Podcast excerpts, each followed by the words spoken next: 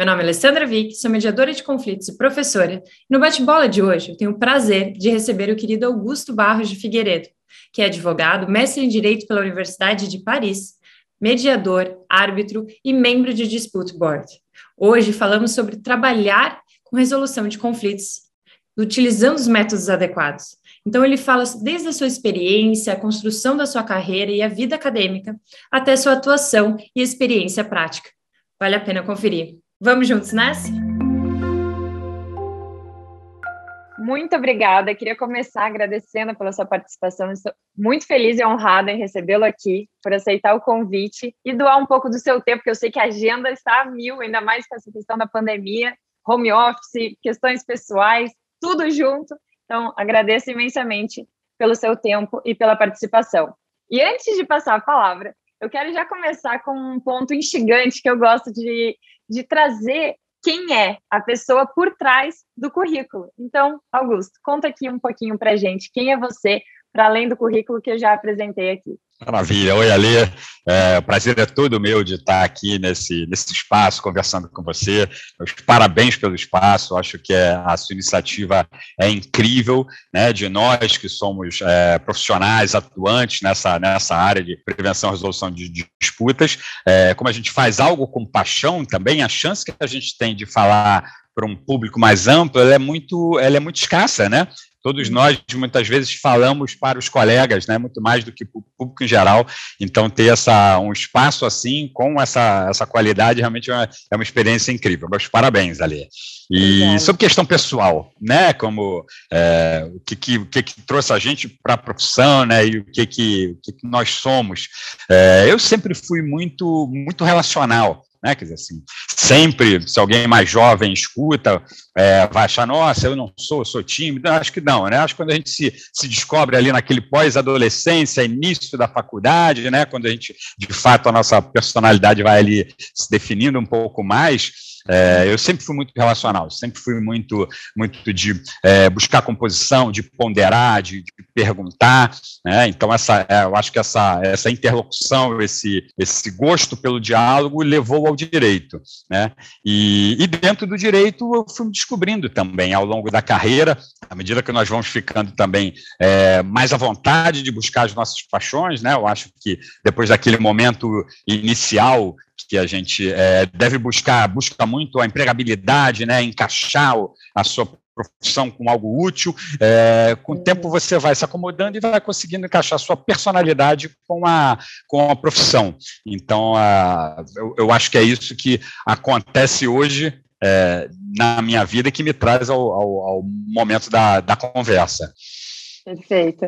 Enquanto você foi falando, eu me identifiquei também com essa questão que Algumas pessoas podem ouvir, ah, mas então eu não cresci com isso, então não dá tempo. Sempre temos tempo para criar, desenvolver ainda mais as nossas habilidades, direcionando para o resultado que nós esperamos, né? Então, obrigada pela sua partilha, Augusto. E já aproveito para perguntar: você comentou que chegou no ambiente do direito, mas do direito até a sua atuação hoje, ela teve uma caminhada aqui também bastante enriquecedora. Compartilhe um pouquinho como que foi chegar até seu momento atual e como que foi também para você, tanto do ponto de vista profissional quanto pessoal, porque acaba sendo, como bem colocou antes, as coisas começam a se cruzar e fazer sentido. E, e, é isso, quando encontramos e juntamos a nossa essência com aquilo que fazemos, as coisas fluem completamente diferente. Exatamente isso, exatamente. Eu comecei a minha carreira, eu estudei na, no UFRJ aqui do Rio, né? E comecei uhum. numa linha mais corporativa. Então eu tive, comecei trabalhando é, no Banco Itaú, fiquei muitos anos, né? Até o momento que eu, que eu tive a oportunidade de ir para a França fazer o os dois mestrados.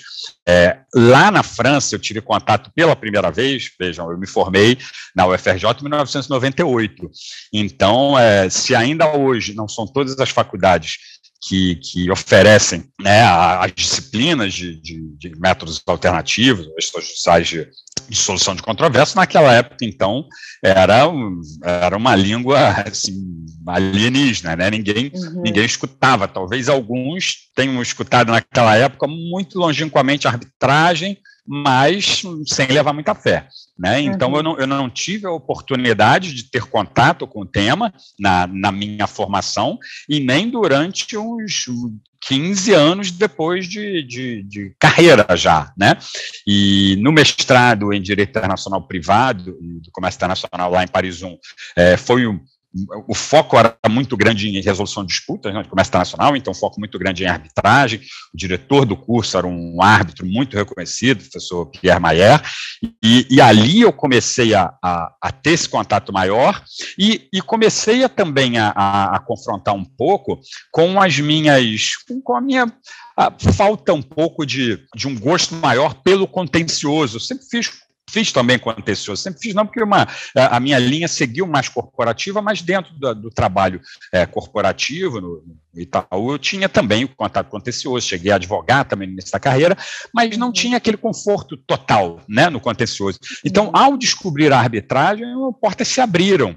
Né? Eu, eu realmente tive uma, o, o primeiro contato, a percepção daquela, daquela condução da disputa de uma forma é, mais técnica, sem os, os entraves né, do judiciário, da, da necessária, necessária não, não, necessária, né, mas a, a decorrente rigidez do procedimento, da, de, da posição do Estado, etc., tudo isso que a gente, a gente sabe. Uhum. Então, ali, portas se abriram e eu realmente é, identifiquei isso como algo viável, algo real, né? E ao retornar para o Brasil, a carreira também tem os seus encaixes, é, eu, ao voltar para o Brasil, voltei para São Paulo e, dentro do, do contencioso civil de ações especiais do Itaú, que era uma área que tinha os, os, os maiores casos, a, os casos mais complexos, é, eu percebi logo ao chegar, um, alguns meses da minha chegada, que tinham que as arbitragens do, do, do, conglomerado elas não estavam sendo conduzidas de uma forma centralizada, refletindo um pouco essa até esse desconhecimento. Estou falando uhum. do ano de 2000. Eu fiquei no mestrado de 2006 a 2008, voltei final de 2008. Também já faz bastante tempo. Então, naquele momento, os casos estavam descentralizados e eu tive a iniciativa de é, propor ao meu diretor na, na época, o, o doutor Marcelo Mota, que a gente embalasse aquilo, olha, será que a gente não pode fazer uma área centralizada de, de arbitragem? E fez carta branca, falou, beleza, é, iniciativa sua. E, e, ao criar aquela, aquela área para começar a tocar esses casos de arbitragem, é, a, a, ideia começa a se organizar, né? Assim, você uhum. começa a ver um pouco mais, mas isso também foi, em termos de carreira, foi um momento interessante, porque era tudo muito embrionário. Então, coisas que a gente fala hoje é, com conceito de é, desenho de sistema de resolução de disputas, né, é, é, prevenção de disputas, a mediação como uma forma de evitar o contencioso, nada disso estava tão estruturado como a gente tem hoje. Hoje você consegue identificar claramente, você dá uma receita ali, mas na época não tinha. Então, pensava, a coisa passa por ali, você vê que tem alguma coisa, mas não sabe organizar bem né? Uhum. Mas eu lembro que até antes de sair do, do Itaú, e aí do Itaú eu fui para a IBM, onde continuei a parte é, corporativa, né?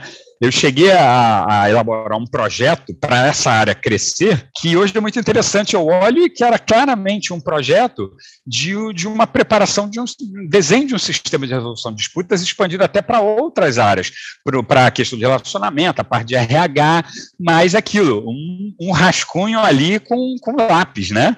Uhum. Então, é, é muito interessante isso, e é gratificante também é, ver que até o Itaú, que tenho carinho por todos os, os, lugares que eu trabalhei, o Itaú e a IBM são, são dois deles muito significativos, foram muito bons para mim também, eu admiro muito como instituição. É, eu vejo que o Itaú continua nessa linha, continua com uma política muito interessante prevenção, e não só é, dessa linha no jurídico que permanece, mas até socialmente, né, de, de novas causas. Então, é uma, é uma empresa que se abre muito para o novo. É, e isso é muito bom, né? Assim, o, o, sol entra e, e, novas iniciativas podem ali verdejar, né?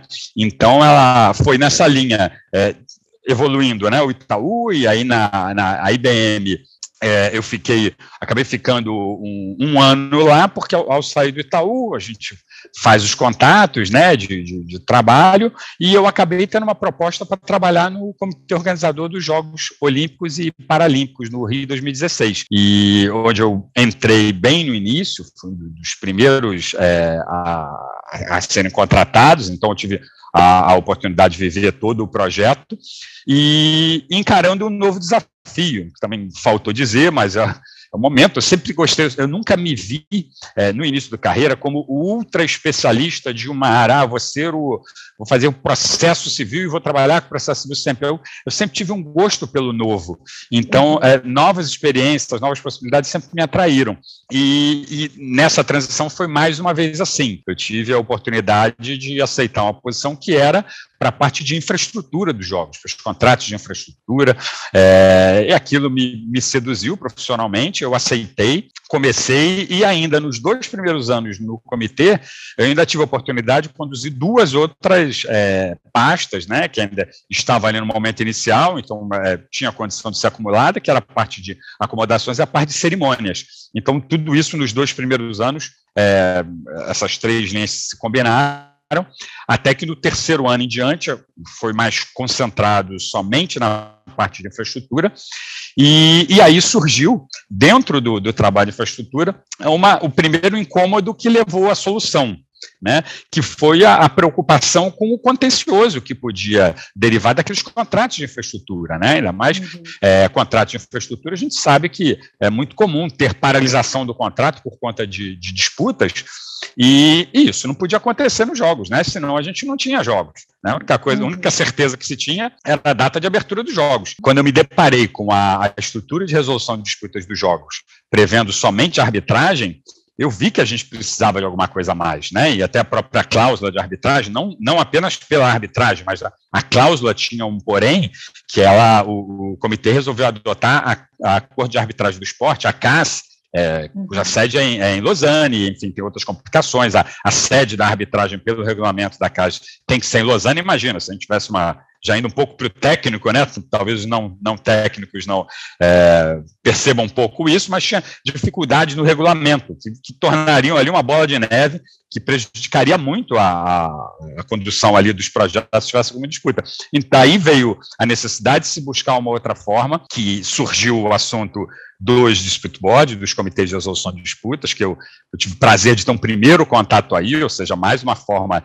de, mais um método, né, fora do judiciário, que começou aí com essa experiência, é, e também a oportunidade de encaixar a mediação é, na resolução de disputas dos jogos, porque dentro dessa iniciativa da busca da prevenção de disputas nos contratos de infraestrutura, surgiu a iniciativa também de estruturar uma área da gestão dos principais contratos dos jogos exatamente para isso, para não ter problema.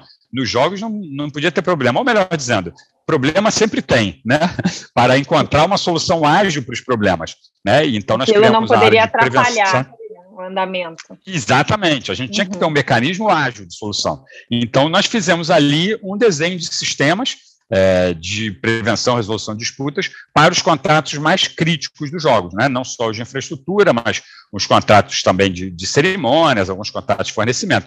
Tudo isso foi embalado numa área ainda sem esse batismo né, do DSD, do desenho de uhum. sistemas de, de, resolução de disputas, mas é, já trabalhando de uma forma lateral e combinada o, os diversos métodos. E, sem dúvida, aí foi uh, o momento que eu consegui descobrir essa, essa linha como algo realmente a ser trabalhado e possível de se trabalhar efetivamente. Né?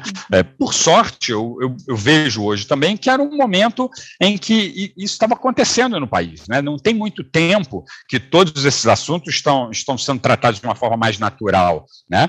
Eu estou falando do ano de 2000 e, de 2013, 14, 15, os jogos terminaram é, em 16.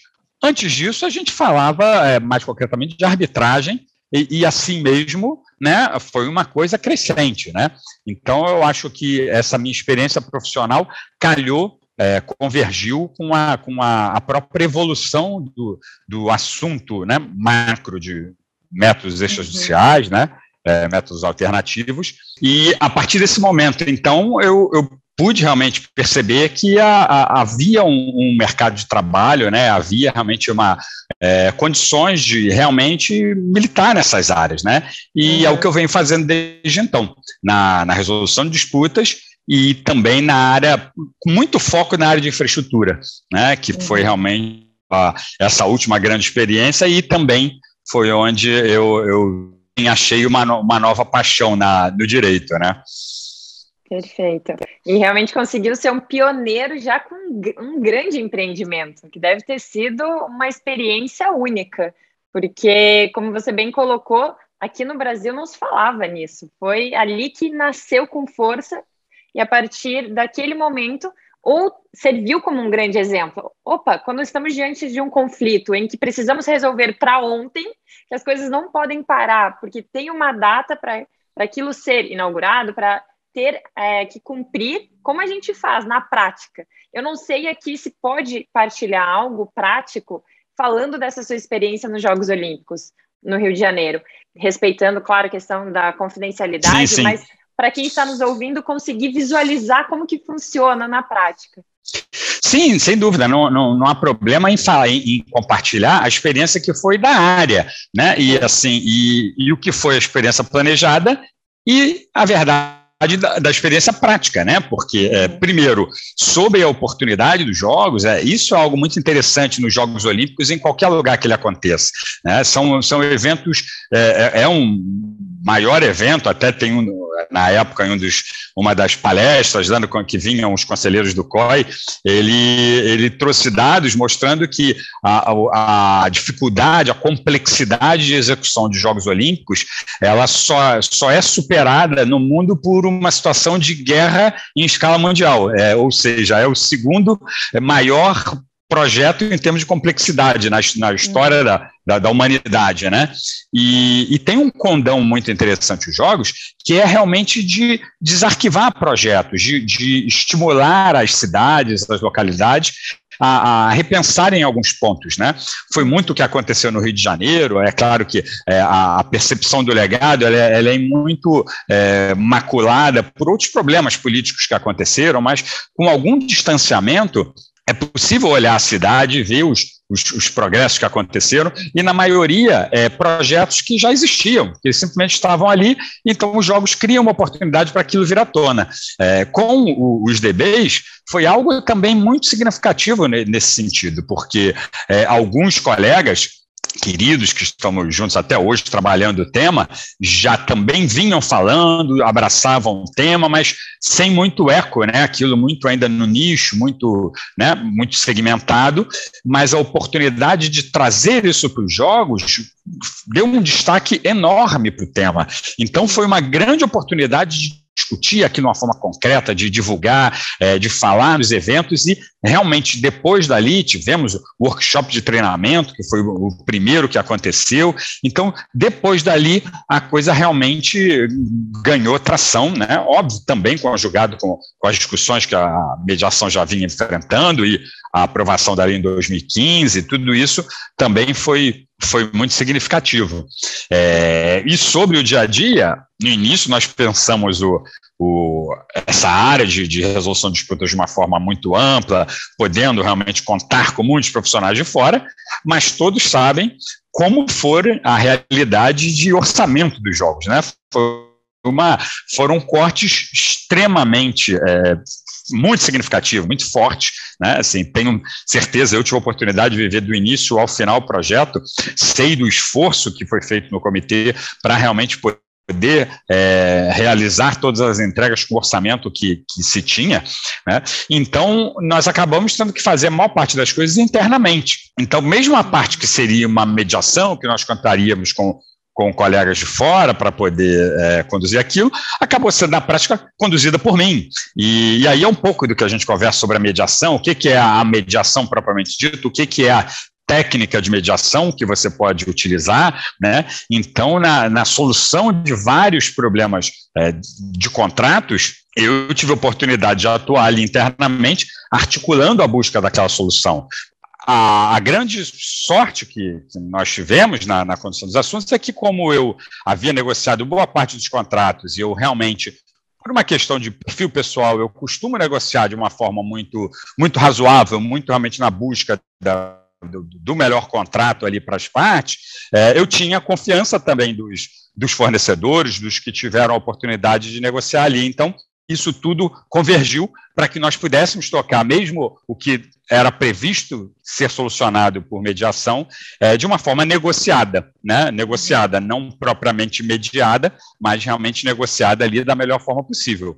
E do lado dos dispute boards, também foi uma experiência interessante, porque no melhor formato, o, essa ferramenta, né, esse método de resolução de disputas, é bom que ele aconteça durante toda a vigência do contrato.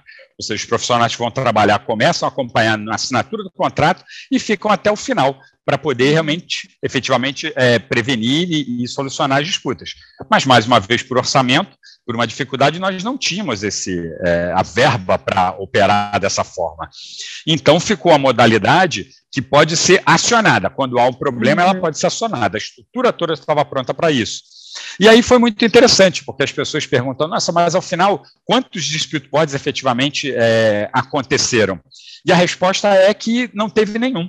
Mas é, a experiência foi muito rica pelo seguinte, porque a, a existência, a possibilidade de se recorrer a esse essa estrutura neutra para a solução de disputas, ela, no limite, todas as vezes que ela quase foi acionada, ela levou as partes de volta à mesa de negociação para destravar aquilo.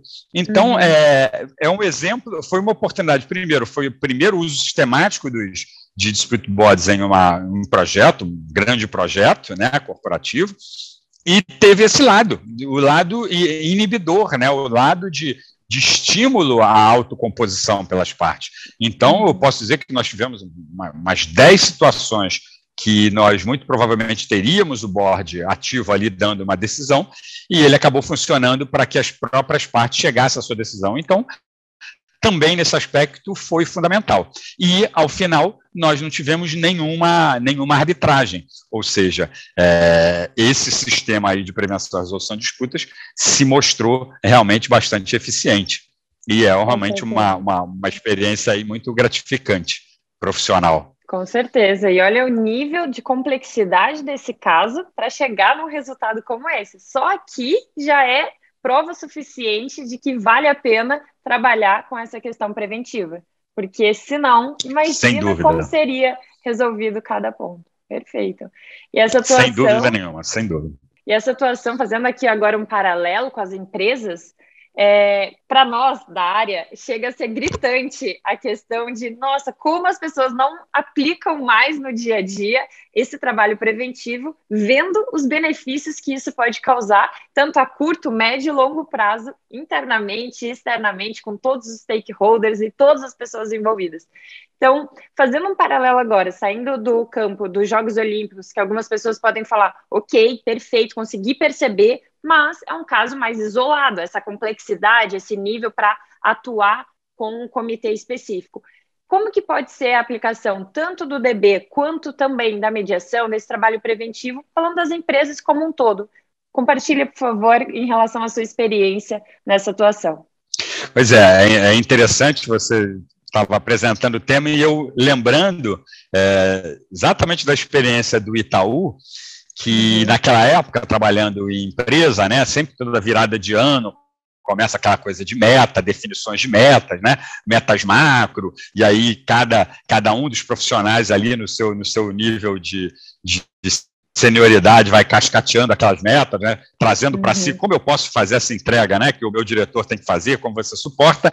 E dentro do contencioso, acho que foi no ano ali de 2009. Dentro do contencioso, uma das metas era é, redução do número de entradas de contencioso, ou seja, redução do número de novos casos. Uhum. Mas na época, os colegas advogados conversando, mas como é que a gente vai fazer isso? Só se colocar um sniper na porta do fórum, né? Você olhou ali o Itaú, você abate, não é possível, como é que vai fazer? Mas hoje a gente sabe que é muito possível, né? É, é a prevenção. É, se você estrutura uma, uma, uma, um sistema que você possa realmente ir tirando aqueles problemas da fonte, não deixar que eles escalem, você uhum. tem essa uh, tem resultado, você tem essa meta é, muito bem alcançada, né? E hoje, cada vez mais, a gente tem formas online, tem os, os ODRs, né, os Online Dispute Resolution, você tem a mediação, você tem formas de negociar, inclusive, é, com sindicatos de uma, de uma forma mais estruturada. Então, nós temos realmente muitas condições de reduzir o contencioso é, ao necessário, ao que for essencial, porque a gente uhum. também não pode ver com uma lente é, puramente é, rosa, né, é, de que o mundo não, nós vamos resolver todos os problemas de uma forma negociável, porque é claro que nós não vamos, até porque existem momentos de efetivo impasse, que as pessoas não conseguem avançar. Então, talvez você precise sim de um terceiro isento para dar uma solução naquele caso para que a vida siga. Né? É, acontece isso também, é o limite, mas tem situações limite.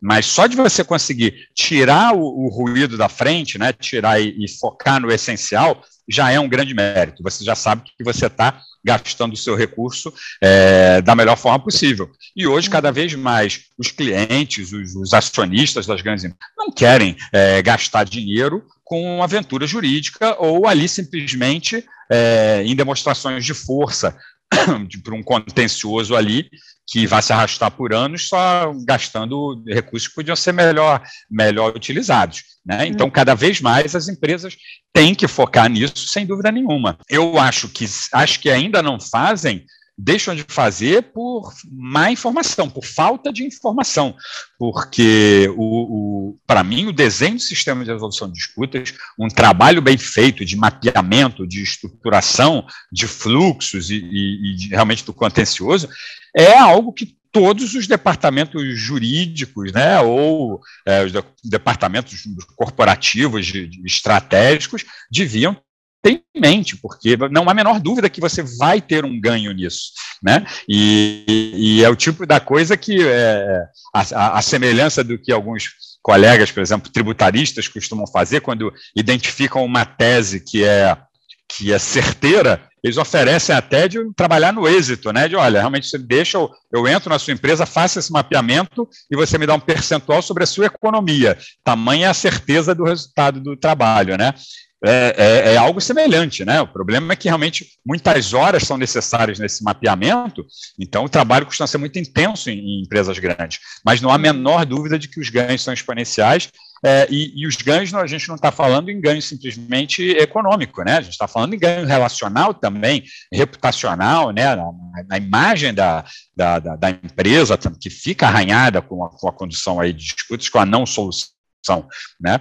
Então, é, eu, eu, acho que esse é o caminho. E conectando o tema dos dispute boards, é, é uma ferramenta, é, os comitês de resolução de disputa, é uma ferramenta que ela tanto previne quanto resolve, né? E, e isso faz dela é, algo muito especial nesse, nesse, nessa cesta de, de métodos extrajudiciais. Primeiro, que ela acontece uhum. em tempo real e ela pode prevenir e ela também pode decidir, em seu formato mais usual. E, e essa função preventiva, ela é claramente vista como a mais benéfica para os projetos. Então, mais uma vez, prevenção é uma palavra, palavra tema, né? E, e que realmente o, o, mundo corporativo consiga é, internalizá-la para suas, para suas políticas, para suas, para suas práticas, né? Perfeito. Até o, o exemplo que você vivenciou em relação aos Jogos Olímpicos demonstrou isso. O trabalho preventivo foi tão bem colocado em prática que não chegou a ter nenhum conflito no nível da, do comitê. Então, olha só Olha o ganho disso. Sem, como você bem colocou, além de contabilizar a questão econômica em si, é a questão da imagem, todas as pessoas que estavam ali, a, a questão da relação, a imagem com o cliente, é tudo, tudo que é construído com base nessa preocupação e nesse cuidado na resolução dos conflitos. Sem dúvida. E há áreas também que são muito sensíveis nesse aspecto. Por exemplo, a área trabalhista, ela é muito sensível. Então, empresas grandes, você tem funcionários que são desligados, que ficam magoados. Ninguém gosta de ser demitido, a empresa tem suas razões muitas vezes econômicas, de crise ou de, enfim, de pressões de acionistas ou coisas assim, precisa fazer corte, ninguém sai feliz, né? Então, o próprio contencioso trabalhista, ele é muito desgastante, é muito triste. Então, muitas vezes as empresas poderem ter uma acolhida maior, ter uma, uma postura um pouco mais proativa, ela, ela pode preservar muito isso, né? Assim, acho que também é uma, é uma forma de respeito e de cuidado com um antigo colaborador. Acho que é algo socialmente é uma iniciativa bonita e louvável e que deve ser estimulada também. Perfeito. E como bem colocado, não é que o poder judiciário ele deixa de ter atuação, mas ele irá entrar quando for realmente um caso de ação judicial e não como a primeira porta. Nós vemos hoje na cultura aqui, principalmente falando do Brasil, muito litigante. Ah, eu tenho uma questão ação judicial. Opa, peraí, será que esse é o primeiro passo a se dar? Ou será que antes cabe tentar outros meios. Lembrando que a gente não vai perder, por exemplo, no caso de um, de um trabalho preventivo, a mediação de conflitos, a própria negociação direta, eu não vou perder o meu direito de entrar eventualmente com uma ação judicial. Eu vou é tentar aqui. Se eu conseguir, ótimo, já resolvo, economizei tempo, dinheiro, foi tudo, tudo que a gente falou aqui para além é, do dinheiro em si. E se não resolver, ainda tenho o caminho da ação judicial. É exatamente isso. E a gente tem que pensar que uma coisa é você comer um bife, né? Outra coisa é você comer o boi inteiro, né? E todas aquelas desagradáveis ali. Né? Uhum. Então, é um pouco isso a disputa, né? Por exemplo, principalmente em disputa de construção, que tem características muito específicas, ao longo dali do contrato vai acontecendo uma opção de probleminha. Se você não, não vai resolvendo essa, a sua vida ao longo do, daquele contencioso, muitas vezes a parte segura aquilo ali, não disputa, mas na hora que uma das partes levanta um problema, aí traz tudo para a mesa, é aquela conta corrente, até que relacionamento acontece. Se você não vai resolvendo seus problemas, não vai conversando, fica aquela conta corrente, né? Aí quando chega, ah, é, você tirou isso do bolso, então tá aqui o meu pacote também, ó, pum. E vem aquele pacote enorme, com uhum. é, problemas em cascata, né? Quer dizer, mais problema, é mais tempo para solução, é mais custo, porque custas, por exemplo, de tanto judiciais quanto arbitrais, ou mesmo até numa mediação, elas são calculadas em cima do tamanho do problema, né, do tamanho financeiro daquele problema. Então, se você leva um problema de 500 milhões, é em cima de 500 milhões. Agora, se aqueles 500 milhões são 20 probleminhas que você conseguiu resolver 18, você vai ter uma arbitragem muito mais focada, né, e com custas muito menores, com uma, uma, uma agilidade muito maior. Então, é, vejam que assim, o, o, o, ganho é exponencial em todos os lados. Para qualquer lado que a gente olhe, é, você vai ver uma vantagem. Né? Uhum. É, e como bem colocado, muitas vezes está mais ligado com o desconhecimento do que o questionamento sobre o Instituto em si. Em relação a isso, o que você acredita, de acordo com a sua experiência, que pode ser feito para colocar em prática? Então, por exemplo, ou dentro de uma empresa, ou se é uma pessoa que está nos ouvindo, eu quero apresentar isso que eu vejo, nossa, eu senti aqui é, todos os benefícios que quero apresentar dentro da minha empresa. Por onde começar? É, eu acho que isso é algo que, que está vindo na esteira de todos esses, digamos, até dos novos direitos, né? Porque uhum. à medida que as novas gerações vão sendo formadas com uma outra mentalidade, com uma outra visão de mundo, elas vão chegando nas corporações, chegando nos novos ambientes, trazendo um olhar diferente. Né? Uhum. É, da mesma forma que a gente tem hoje discussões de LGBT, é, ambiental, é, ESG, né, SG para as empresas, a parte é, de governança, eu acho que a cultura da, da solução, da prevenção de disputas, ela também vem nessa esteira. Então, é, enfim, mesmo a gente fala os colegas pensando como advogados, mas, por exemplo, para a área de mediação, é, que não é necessário você ser advogado, muitos colegas vão, vão advogar, vão ter a, a condições de, de, se capacitar, de saber um pouco mais sobre isso, e também nos seus ambientes levar e espalhar aquele conhecimento, eu acho que esse vai ser o grande impulsionador. Né? Quer dizer, hoje, certamente, nós temos departamentos jurídicos de empresas enormes, que você vai ter um estagiário que ele já fez um MUT, né, um julgamento, é, uma disputa de arbitragem simulada é, internacional, enquanto ele talvez tenha o seu diretor que não tem nem ideia do que seja a arbitragem. Né? Então, é uma troca muito rica. É uma troca muito rica. Uhum. Se, o, se a, a, geração anterior se abre para o novo, como nós todos nós temos sido forçados a abrir para os novos assuntos, eu acho que essa questão preventiva, é, é, tudo isso que nós estamos conversando, vem nessa esteira. Eu acho que é uma mudança de cultura, uma mudança de ação. É, até os próprios pais de poderem estimular os filhos a, a verem de uma forma diferente, ou a se relacionar de uma forma diferente, se expressar de uma forma diferente, tudo isso vai vai passando de uma geração para outra e vai até se tornar normal. Até essa conversa que nós temos aqui é, se tornar algo trivial, né? Uhum. Que um dia será, mais algumas décadas, eu não tenho dúvida que vai ser algo tão incorporado que, que já não teremos feito o nosso papel, né? É verdade. São esses trabalhos que nós falamos de formiguinha que vão aos poucos é, divulgando ainda mais, porque realmente é impressionante. Quando nós falamos sobre isso, as pessoas falam: nossa, mas faz todo sentido. Quero aplicar isso também, quero saber mais, quero, porque é isso. A gente vem quebrando uma cultura litigante, não é de um dia para o outro, mas os benefícios estão aí trazendo, através de números de resultado, de casos, que mostram é, como vale a pena investir tempo, dinheiro e tudo nesses métodos adequados de resolução de conflito. Perfeito.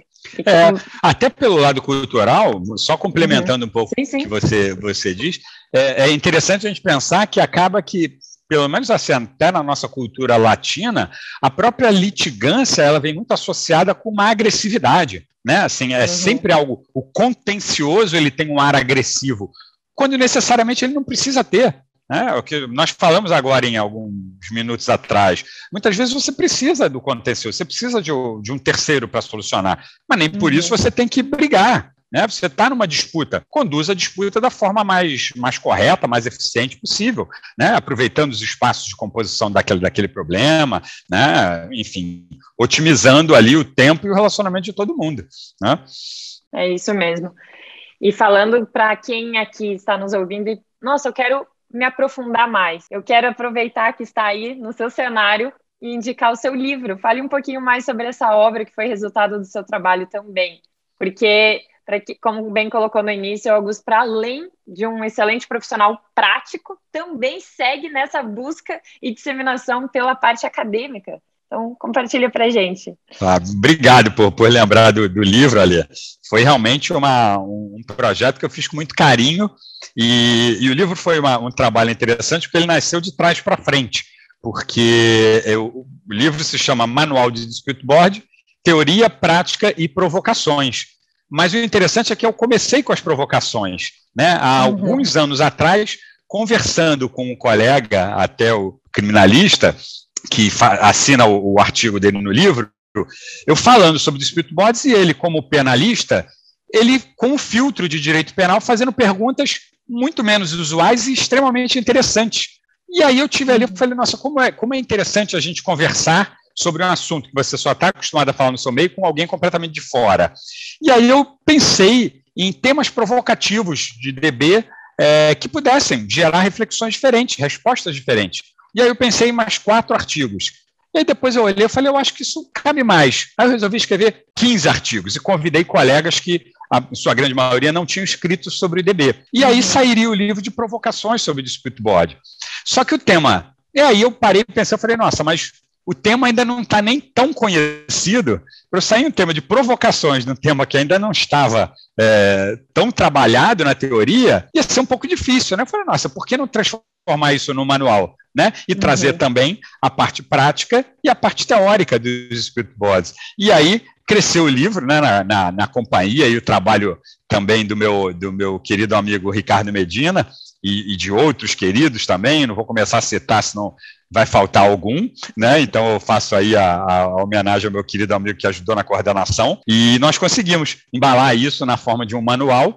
Então ele é voltado a todos os públicos, né? Tanto os colegas que de fato é, vêm fazendo o, os dispute boards, vêm praticando, os que querem conhecer mais, a parte teórica, e os que querem se aprofundar, né? Buscar outras formas de utilização do método que, como eu disse, é muito usual na área de, de construção, na área de infraestrutura, uhum. mas sem dúvida nenhuma ele vai encontrar a sua utilidade em outros campos do direito, sem a, sem a menor dúvida. Perfeito. Até porque, como lá no início você comentou, e é um pouco na linha da minha atuação também, e esse canal nasceu por isso, é utilizar essas ferramentas para além apenas da, da atuação em si, mas no nosso dia a dia, no trabalho, em tudo porque são ferramentas que vão ajudando a construir uma nova realidade completamente diferente daquilo que a gente vinha vivenciando. Né?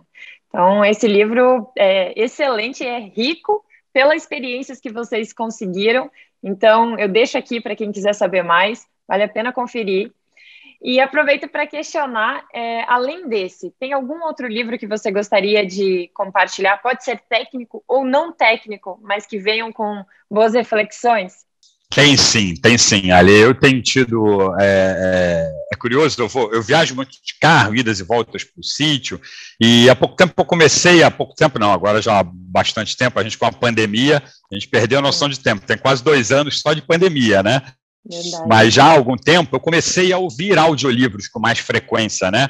É, alguns no, no, da Audible tem muitos livros. Eu como, como o tema, o nosso tema de resolução de disputas, ele é muito ligado a uma parte sociológica também, né? A parte de negocial, a percepção do outro. Então, tem uma literatura muito vasta, é, lateral, que a gente pode considerar técnico, de certa forma? Talvez, mas eu acho que em, em grande parte são livros que é muito interessantes do ponto de vista de evolução pessoal. Né? Ah, alguns deles, por exemplo, pensei no livro no, no, Como Chegar ao Fim, né? o Getting to Yes, do William Ury. Uhum. Eu acho que é um livro para todo mundo. Eu acho que é um livro que devia ser leitura de escola. É, é, é um livro perfeito. É um livro técnico, eu não considero. Para a gente serve, né? Assim, para formação, mediação, para o início desse caminho, sim mas eu acho um, um livro perfeito. Um, um, outro livro que eu li, na verdade, eu ouvi, é, e, mas eu, depois até é, verificando, ele já, já está até editado em, em, português.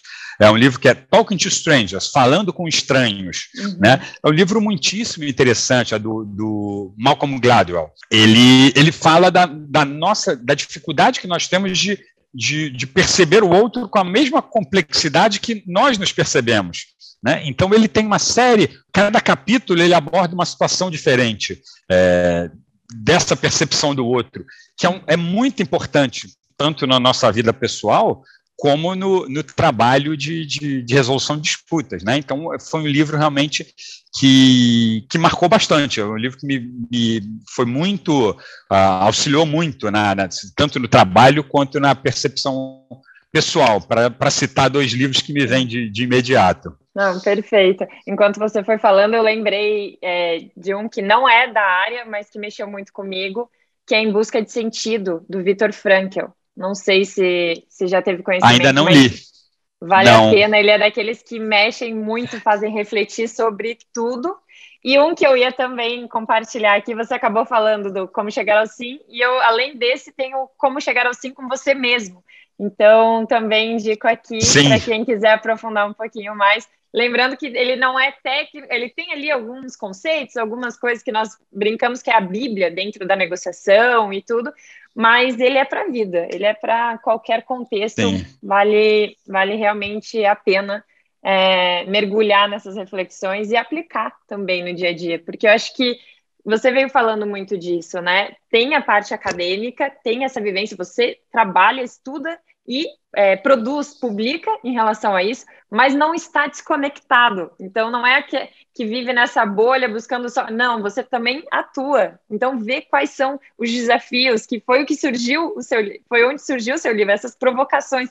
Poxa, está acontecendo isso, como poderíamos é, conseguir trazer uma solução para esse caso concreto? Então, isso torna mais complexo ainda e mais completo também, ao mesmo tempo, porque consegue sair do mundo só do campo das ideias e mostrar que é possível aplicar e já trazendo resultado e mostrando os, os, benefícios disso tudo. Então é realmente incrível. Parabéns mesmo por toda a sua trajetória e por estar compartilhando isso aqui também com a gente. É, eu acho que é um, um ponto importante o que você falou disso, e nós falando sobre livros, porque uhum. principalmente nesse nosso trabalho, é algo que você tem que ser muito consistente no que você faz.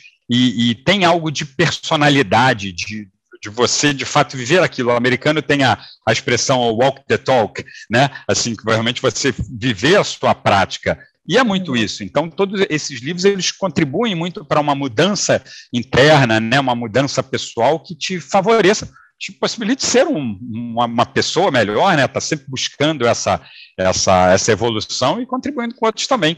Você, como você mencionou esses outros dois livros, eu fez com mais um livro que eu, eu não eu, eu escutei ele também. O que eu acho gostoso é claro, eu, tenho, é, eu entendo a gente que fala o, o inglês, é, esses livros narrados pelos autores, eles têm um prazer especial. Né? Então, é, tem um livro que foi muito interessante ouvir, nesse lado é, pessoal, de evolução pessoal, é, menos técnico, que era o Solve for Happy, que em português ele é a fórmula da felicidade de um cara brilhante, que ele era diretor da, da Google X, um segmento interessantíssimo, e ele teve uma perda brusca, um filho dele morreu, morreu jovem, e ele começou na busca de respostas. E ele é um cara muito cartesiano, muito, muito racional. Então, o livro é muito interessante, porque ele, ele abre para todos os públicos, até questões de religiosidade, ele entra um pouco naquilo, e, e tudo isso desenvolve muito a gente, né? Porque quando a gente fala de, de novos temas, de tolerância, é, você necessariamente, você se desarmando é, das suas convicções, você vai neutralizando o seu discurso, você vai acalmando e você vai conduzindo as pautas de uma forma mais neutra, mais positiva, né? Então, eu acho que é isso. Os livros é, são a, a, a porta de entrada para isso, sejam eles lidos ou ouvidos, que hoje a gente tem essa possibilidade, né? Você está no, no uhum. transporte, você está viajando, você está é, evoluindo. Hoje, você sentar realmente para ler o livro está cada vez mais difícil, né? Com tantas tantos afazeres que todos temos, mas temos Perfeito. que buscar soluções nisso também. Perfeito, exatamente. Adaptar de acordo com a rotina de cada um para conseguir estar se desenvolvendo constantemente, porque hoje em dia quem fica parado já era, ficou para trás completamente, porque a complexidade e, a, e os conflitos que nós temos hoje são completamente diferentes de anos atrás. E comentou sobre essa, esse livro, então eu acredito que, que irá gostar do é, Em Busca de Sentido, porque ele também trabalha com a questão, ele vivenciou, infelizmente, a questão da Segunda Guerra Mundial, então ele conta essa experiência, mas fazendo um paralelo com a logoterapia que nasceu vindo da experiência dele como profissional da saúde. Então, vale a pena as reflexões, porque como nós que trabalhamos com resolução de conflitos, nós vemos que pode ser empresa familiar, é, de, entre vizinhos, contratual, não importa o contexto, por trás disso tem pessoas. Então nós precisamos estar preparados para lidar com pessoas, para tentar entender, para tentar compreender o que está por trás. Porque quantas vezes nós estamos diante de uma situação em que a pessoa, ela vem e fala que é isso e, e, e realmente fala com aquela posição inicial e quando nós conseguimos explorar ter um diálogo construtivo, trabalhar através das técnicas, descobrimos um mundo que tem por trás daquela posição inicial. Sim, o que, que você realmente quer, né? Uhum. Então, a velha pergunta que a gente tem que fazer, né? Exatamente. E esses livros ajudam nessa reflexão e trazer esse tanto do autoconhecimento quanto esse cuidado com o outro para conseguir aplicar no nosso dia a dia. É isso mesmo. Augusto, que delícia essa nossa conversa, esse encontro. Eu agradeço imensamente pelo seu tempo. É, eu tô até, eu olhei aqui porque eu falei, nossa, eu queria ficar horas aqui com você, aproveitando, sugando da sua experiência, atuação e, além de profissional, uma pessoa que admiro muito, que foi um dos presentes do ICFML, que eu tive a oportunidade de conhecer através do webinar, quando estava na organização desse projeto dentro do Instituto. E agradeço imensamente nós continuarmos nessa trajetória em conjunto. Então, obrigada de coração por fazer parte daqui do canal também. Eu que agradeço, Ali, a admiração é recíproca, o carinho também pelos colegas do CFML, todos tão queridos, um, um meio tão bom, né, assim, tão uhum. positivo, uhum. E, enfim, conte comigo sempre. Espero que não demore a gente se encontrar novamente no, no mundo real. Verdade. Nós estávamos com a esperança que o encontro desse ano fosse presencial, mas acho que só no ano que vem. Mas aqui na, na, na esperança que logo consigamos nos encontrar. Um abraço vai grande. Sim, vai sim. Obrigada. E até mais. E para quem está nos assistindo, fique até à vontade para deixar nos comentários. Se tiver alguma dúvida, algum termo que a gente acabou utilizando, pode perguntar que nós vamos ajudar da melhor forma. Um abraço e até o próximo vídeo.